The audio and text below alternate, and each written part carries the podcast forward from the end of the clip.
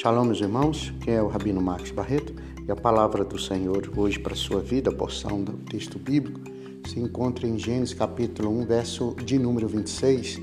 A primeira parte do verso diz, diz assim, é, livro de Bereshit, né? Capítulo 1, verso 26 diz, no princípio criou Deus os céus e a terra. Ok, esse é o verso 1 do capítulo 1.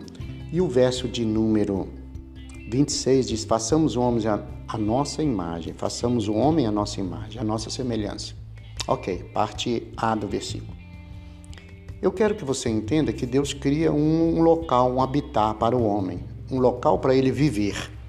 A partir dali, o Senhor Deus, o Criador, então forma o homem do pó da terra, do mesmo material que ele criou o céu, a terra, ele colocou o homem. Ele forma o homem. E quando a ciência, quando os, os, os cientistas, os pesquisadores vão buscar a essência humana e olhar o que, que tem no corpo humano, os, os homens descobriram ah, recentemente, né, não muito longe desses dias, que está sendo gravado esse áudio, eles descobriram que o ser humano ele tem material da Terra e material dos céus. Material que tem na Lua, material que tem nos outros planetas, das outras galáxias. Por que o, o, o homem tem esse material? Porque o texto diz: façamos o homem a nossa imagem e a nossa semelhança. E aí a Bíblia diz: criou Deus os céus e a terra. E a partir dessa criação, céus e terra, tudo vai ser criado. Então tudo vai ter esse material. Eu estou falando tudo que foi criado posteriormente. Mas eu não quero parar aqui, eu quero dar continuidade com você. A Bíblia diz que o homem pecou, o homem falhou, o homem errou e o homem perdeu essa essência de ser imagem e semelhança. O homem é uma imagem, sim, é uma semelhança, sim, mas não como original. O homem foi contaminado, o homem passou por diversas transformações transformação de caráter, de entendimento. O homem passou por diversas mudanças ao longo do tempo.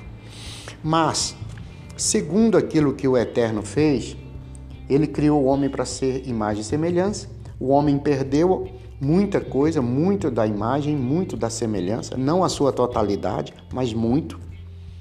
Mas eu quero que você entenda que quando Yeshua vem, e ele como homem, como ser humano, né, mas sem o pecado, sem a, essa força maligna dentro dele, ele, ele veio trazer, restaurar, ele veio mudar. Eu quero que você entenda isso, porque a Bíblia diz assim, ele mesmo fala assim, ele mesmo enfatizou essa frase que eu vou lhe dizer. Ele disse: Eu vim para que vocês tenham vida. Eu vim para que você tenha uma vida. E que tipo de vida? Uma vida com abundância, uma vida em abundância. Uma vida totalmente transformada daquela vida que a humanidade vive, porque os homens perderam essa abundância, essa vida plena, essa vida com plenitude. Então, viver uma vida com plenitude é desfrutar do melhor que Deus tem para a vida. Mais do que isso, viver uma vida com plenitude é ter o Espírito de Deus em sua plenitude. Ou seja, o Eterno quer que o homem viva de uma maneira plena. Por isso, Yeshua fala: Eu vim para que vocês tenham vida. Mas só que os homens já viviam, mas viviam uma vida terrena, uma vida de apenas carnalmente falando, uma vida carnal, uma vida de carnalidade. Mas aí Yeshua trouxe uma vida em abundância. É a vida espiritual ligada à vida física, a vida de Deus para a vida humana. E em Gênesis capítulo 1, verso 1, por isso eu disse o verso, no princípio criou Deus os céus e a terra, porque Deus cria os céus e depois a terra, posteriormente a terra. Ou seja, Yeshua veio trazer a vida com plenitude.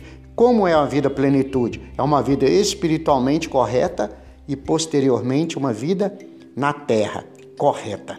Então, primeiro os céus, buscar em primeiro lugar os céus, o reino e justiça, e depois a terra.